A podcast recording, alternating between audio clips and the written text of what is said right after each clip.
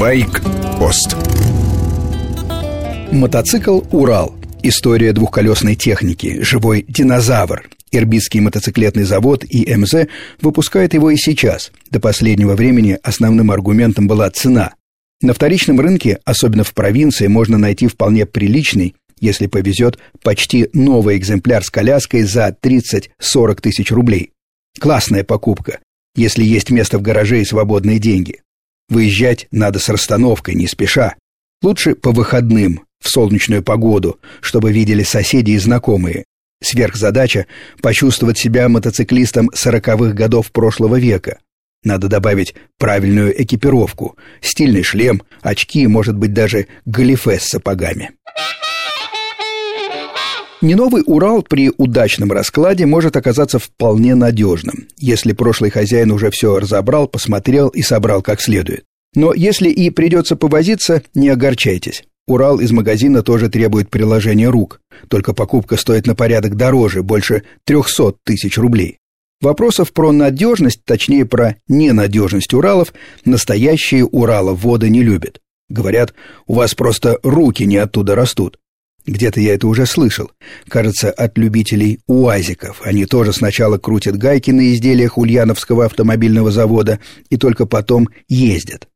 Главное здесь простота конструкции, ремонтопригодность, качество, которое современная техника стремительно теряет. Мечта сервиса проста. После диагностики следует замена узла. Лучше целиком, в сборе. Никакой штучной работы.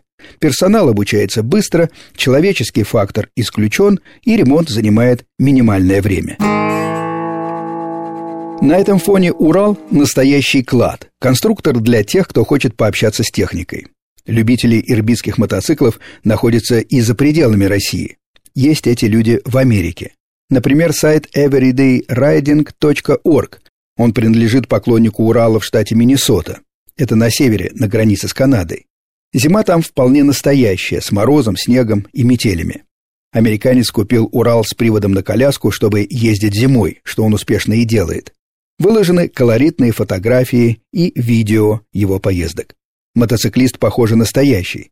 Те, кто знаком с английским, могут написать ему, пообщаться, он будет рад. Урал не единственный его мотоцикл. Есть рабочая лошадка Suzuki SV650, весь увешанный кофрами. Пара скутеров. Был BMW 1200 GS, но он его продал. Еще раз, сайт называется everydayriding.org, в переводе «ежедневная езда». Чтобы не ошибиться в написании, найдите в интернете нашу радиостанцию Вести ФМ.